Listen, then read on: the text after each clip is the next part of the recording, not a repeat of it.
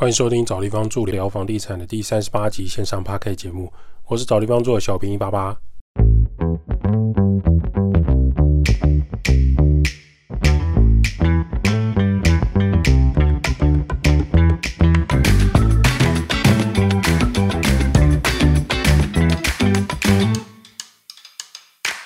找地方住聊房地产，找地方住是一间老屋翻新租赁管理公司。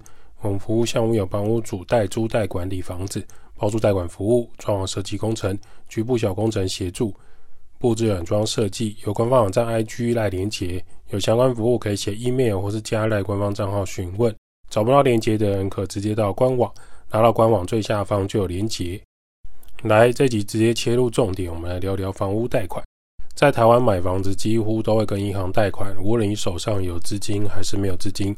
因为贷款就是一种资金杠杆，每个时代都有类似案例。资本主义下，资本主义运转的社会，每个国家每个国家之间都是举债在做重大建设，甚至把未来规划呢都画成现在的计划案，预知未来的资金和国家发展做出来的结果。你认真看每个国家呢，重大建设还有军事买卖都是如此。那么看各国的大企业，原则上也是用各样的资金来做合作，以及建立各大机构之间的桥梁，处理公司的商业模式。为什么呢？因为资金跟贷款本身就是一种杠杆的关系。过多的资金在银行跟保险公司，就是需要找一个地方来生产利息和创造其收益，那就是银行跟保险业的基础商业模式。所以最常贷款的单位就是银行。其次，可能裂地买土地放利息的，就是保险产业，才能让这些现金数字呢，花花在房地产之中，那保护呢才有保障。一个节目能不能长久，就看这时候了。本集节目由好运珠占卜赞助播出。我到底要不要换工作呢？请问好运珠，我明年适合创业吗？请问老师，我的小朋友明年要念幼稚园了，这所幼稚园是不是适合我们家小朋友呢？我即将要买的这个房子会帮我们家带来财运赚钱吗？我能不能找到更好的银行贷款条件呢？以上这些问题都很适合透过好运珠占卜抽牌询问，只要花两百块就可以获得方向。欢迎使用好运珠占卜。每年到了十二月、一月、二月，最重要的就是公司年底结算，还有年终尾牙期间，对于人生困惑不知道该跟谁讨论，可以试试好运珠占卜。关于事业、工作、财运，比如说你换到新公司工作，是否符合自己的期待？在公司内部被换部门是还有发展机会？例如说，在农历年后学习新技能，是不是转换新跑道有机会呢？这些问题都可以透过好运珠占卜获得方向和答案。好运珠呢，是运用紫微斗数做成的塔罗占卜牌卡，不需要名字，不需要出生年月日、出生时辰，完全匿名就可以抽牌来占卜。我们客户世界各地都有，只要能上网，二十四小时内老师都可以给予抽牌的专业回应。明确的工作问题就可以获得明确答案。Google 搜寻好运珠占卜，连接栏我们也会放上好运珠占卜的官网连接。来找地方住送福利，只要在占卜对话的时候告诉好运珠占卜老师关键字找地方住爱好运珠，关键字找地方住爱好运珠，就可以获得九五折优惠。即日起到二零二四年的一月十号前都有效，千万不要错过喽！如果你正在处理房屋贷款，还有你正在工作上转职的困扰，很适合使用好运珠占卜。回到老百姓，念书学贷、买房房贷、出社会创业，还有可能有信贷，这些都是贷款工具。如何让这些贷款可以符合自己的状态很重要。要买房子，尽管会按政府画出游戏规则，老百姓房贷八成，基准利率多少呢？房屋评定、贷款年限都有其规范，在这样的情况下，买中古屋、买预售屋、买新城屋就可以跟银行贷款。只要银行评估你的房地产、房屋、土地有其价值，就可以设定抵押权。在房屋成本呢，可以看到他项权利处第一顺位就是房屋贷款给你的最大股东，通常是银行。房贷的本质就是银行借你钱，房子登记你的名字。无论你是要自住、投资、买卖、收租、商业办公室、店面、工厂、土地，目前台湾的房贷规则就是这样，人人都有机会，就看如何运用房贷的工具，看银行如何跟我们合作。买房子自住或是投资收租，我们需要准备多少购物自备款？计算每月可负担房贷支出是多少，将影响这个房屋总价大概是多少？用贷款来回推房屋总价会比较准确，避免自己无法负担房屋的月支出，最后房子沦为法拍。一般来说，建议呢，购屋自备款至少为房屋总价的二十趴，也就是两成。每月房贷支出呢，不要超过家庭总收入的五十趴会比较好。举例来说，一对夫妻已经准备好购屋自备款，假设三百万，每月收入假设是月收入十一万，以房贷支出来说，月收入五十趴来计算，贷款条件以年利率一点九趴，期限二十年或三十年，成数呢大概八十趴八成来回推。其所能负担的房屋总价大概为一千三百万左右。当然，如果你可以房贷贷三十年更好，因为你可以降低每月的贷款支出。假设夫妻的月收入七万，简单回推可以买的房子总价就要控制在七百万到八百万之间。原因是买房两成之后。每月贷款支出除了符合每个月夫妻的开销，不管是自住呢还是投资收租，买屋之后还有简单的装潢，还有购买家具店，这些都是必要的房地产月自住开销，还是要留意。如果你正在租房子，或是跟大家庭住在同一个屋子内，当你打算出来买房子独立，建议你在面对房地产啊琳琅满目的广告之前，规划一下自己的预算，申请房屋贷款，比较各家银行的利率跟方案。同时可以找有经验的人一起沟通，例如说对方在房地产买卖房屋收租经验丰富的朋友就很适合。例如找地方住，找地方住的小编过去买卖房子或者对于房屋贷款、房屋管理规划有丰富的经验。如果想要咨询，可以写 email 给小编，也可以加赖小编的官方账号，都可以跟你们做讨论。只是有时候小编的讯息跟信件很多，所以要稍微等待一下。例如说你可能准备要买房子，银行也给你。贷款条件了，这时候呢，你很犹豫是不是要继续下去？这部分呢，就可以跟小编来讨论。虽然小编的信箱的信真的越来越多，但有机会还是可以回复到你的困扰。那也许你的困扰会变成我们在节目上跟大家分享，也许是其他人的困扰。你可以匿名，没有关系，没有人知道你是谁。假设说你想要买房收租是为了投资，那你目前存了五万或三十万，其实我们现在也有推出小资金也可以买卖。房屋收租的专案这部分呢，也可以跟小编来联系。我们每个人的小资金也是可以做到买房收租的可能。透过专业的代租管管理房屋的大小事情，每个月就可以获得房租收入。你说怎么可能？我只有五万块存款也可以获得房租收入？可以，这就是房屋代租管跟房地产发展出来的合作方式。五万元能不能当包租公？可以，每个月呢还可以领到房租收益。就看你的工具跟技巧怎么处理而已。有兴趣的人可以写信或是加赖官方的赖账号跟小编讨论，小编可以跟你聊一聊关于这个合作模式。买房子呢，买一个家毕竟是大事情，需要精打细算，趁早规划。拥有属于自己的房子，并买到心中理想的房屋很重要。那么房屋自备款这个两成投期款要如何评估呢？需要准备多少预算？台湾一间少说数百万，几乎新城屋以上都是上千万的房子。对于普通上班族来说，至少也要花很多很多年的时间来存钱，才能准备好头期款。除了头期款，还需要支付其他的费用，买房还有印花税、契税、地震规费、地震式的代书费、中介费、银行贷款申办费用，买房还有火险和地震险。台湾的政府在九二一之后就强制规定，每个屋主都需要同时投保住宅火灾及地震基本保险。有些房子有公共基金或是管理费没有结清，也是在买房的时候需要交接，这些都是买房成本。这些都是在房贷之前你需要支付还有需要知道的流程。一般台湾购买房屋呢，可贷款的房屋总价大概是七十到八十八，七成八成，剩下可能就是两成头期款。另外可评估的就是房屋的装潢费，还有其他的费用。接下来呢，如何选择房贷的条件？有一些大的房仲品牌，他们有配合的银行窗口，或是代书有常常合作的银行单位，这些都有可能创造出不错的房屋贷款优惠条件。为什么会透过房仲或代书呢？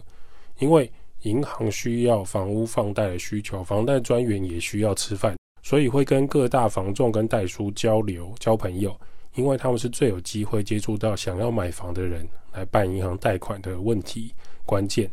你想要买房，你想要贷款，房仲拉着牵线就很容易让银行找到不错的房贷客户。同样的，代书也是，不管土地、厂房、房屋买卖，代书是最常接触到屋主、地主的人。买卖要过户，还有未结清的房贷，或许你想要知道哪一家银行可以乘坐更好的贷款条件跟方式，就可以透过代书来做牵线，很容易贷款到理想的贷款成数和利率想法。至少银行端给代书的资讯不会太过隐秘。对银行来说，这个代书每天都在做房地产地震设定流程，它最有可能帮你弄到比较好的房贷客户。而且他是直接面对和认识屋主跟地主本人的哦，本人都在面前签名盖章了。所以有些台湾早期的大代书事务所，那个地下经济实力规模是很强大的。如果你今天有房屋贷款的需求，除了一间一间银行问之外，可以请代书联系看看。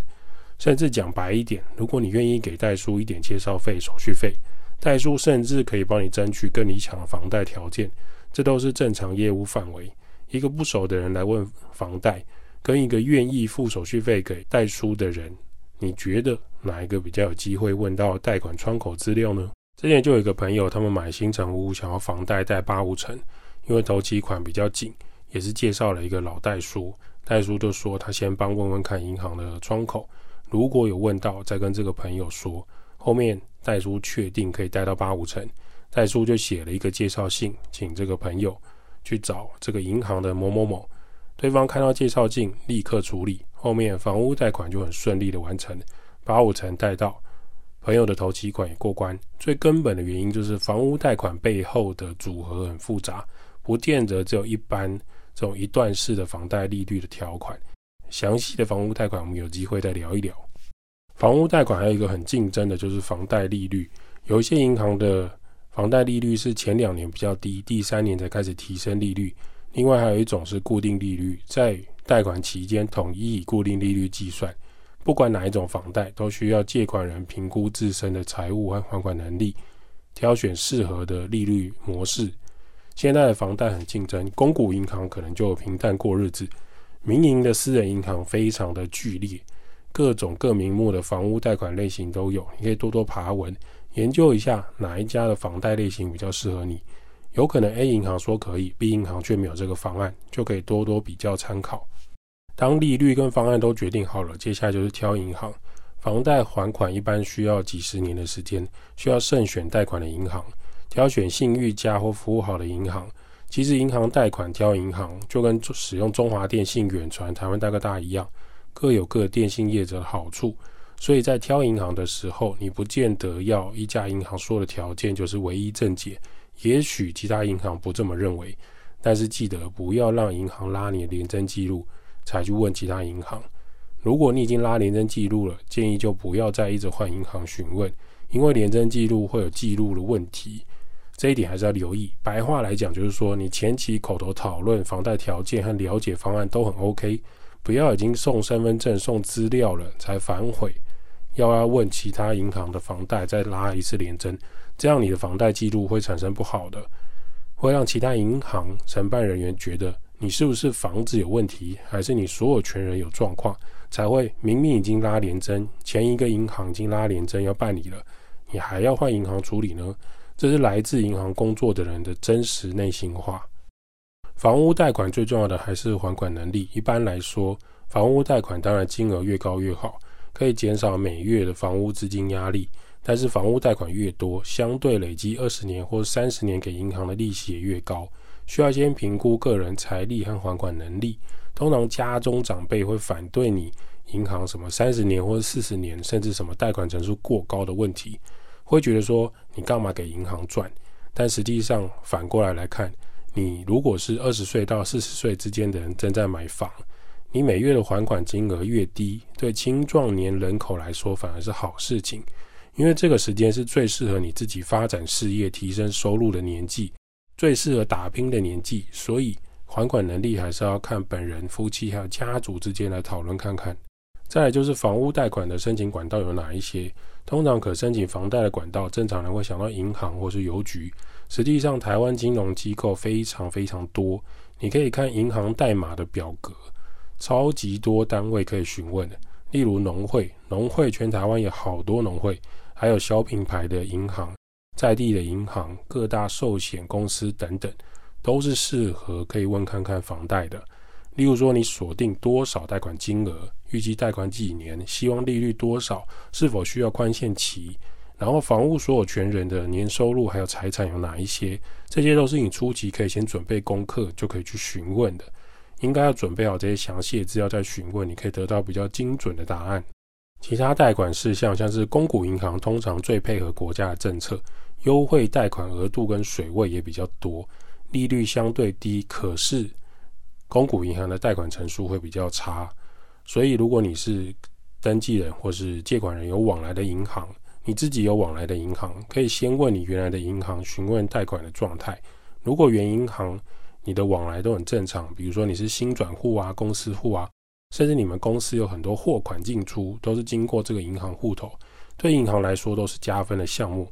因为对于该银行你并不陌生，你的个人资料、经济往来状态、总行都可以调得到、看得到资料，就有机会取得不错的贷款条件。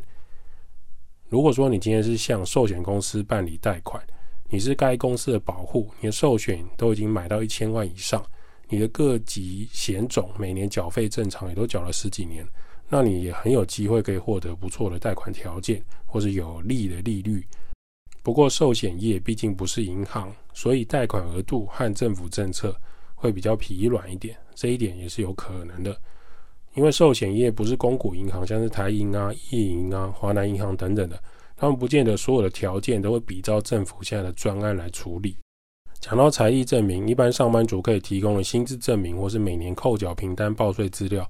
如果本身的薪资不高，也可以提供你本人或是其他的资产证明，例如说你名下有多少存款，是否有某银行的定存证明，保险库有没有金条的存条证明，或是其他股票基金的总额，或是说你有没有遗产证明这些资料，这些都有可能可以列出你的个人财力状况。